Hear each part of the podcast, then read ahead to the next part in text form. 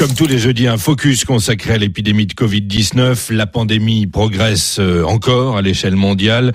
On a passé des caps, plus de 10 millions de cas et plus de 500 000 morts. Et on l'a appris récemment, un premier traitement semble avoir un effet sur la mortalité. On en a parlé ici même. Un anti-inflammatoire, la dexaméthasone, réduirait d'un tiers la mortalité des patients les plus atteints en service de réanimation. Un petit effet, mais un effet tout de même.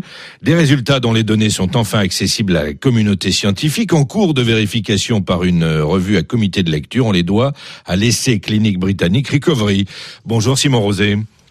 Bonjour Arnaud. Et ce même essai, dont on a donc déjà parlé ici, conclut en revanche euh, à l'inefficacité d'un autre traitement.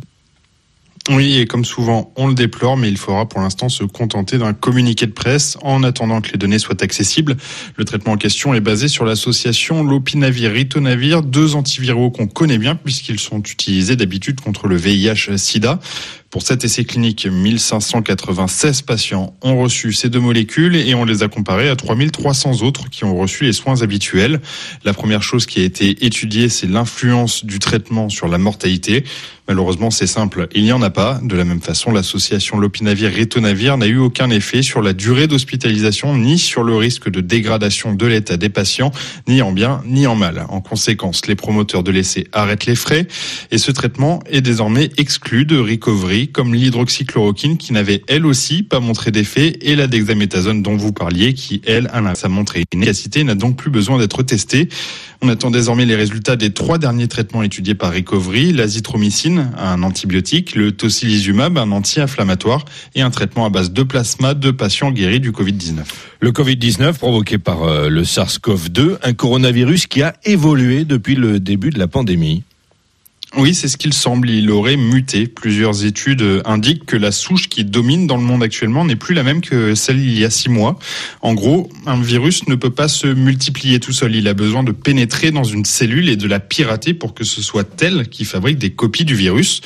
Pour entrer dans la cellule, il lui faut une clé. Sur le SARS-CoV-2, ce sont toutes ces excroissances qu'on voit à la surface. On les appelle les protéines S et on a remarqué que ces protéines, une de ces protéines a évolué par rapport à ce qu'on observait au début de l'épidémie. On appelle ça une mutation détectée pour la première fois en janvier. Elle était alors très minoritaire. Aujourd'hui, plus de 90% des SARS-CoV-2 analysés la portent. Alors plusieurs hypothèses sont avancées pour expliquer cette évolution.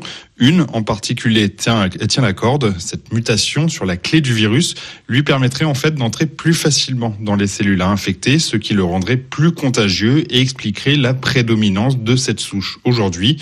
La bonne nouvelle, c'est que cette mutation n'a pas l'air de rendre le virus plus dangereux pour autant, et surtout, ça n'a pas l'air d'avoir d'incidence sur la réponse immunitaire des anticorps qu'on a déjà identifiés.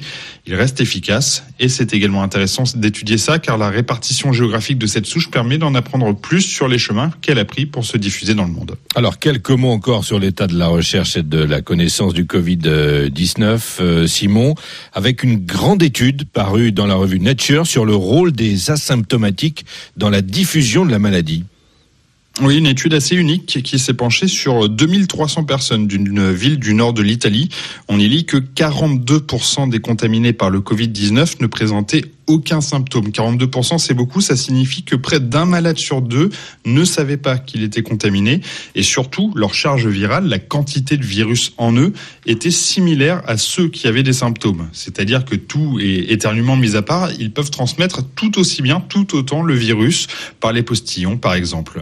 C'est un bon rappel, une fois encore, de l'utilité des gestes barrières et du port du masque. Merci à vous, Simon Rosé, pour euh, ce focus que l'on retrouve évidemment sur RFI.fr avec le point complet sur l'état de la pandémie dans le monde.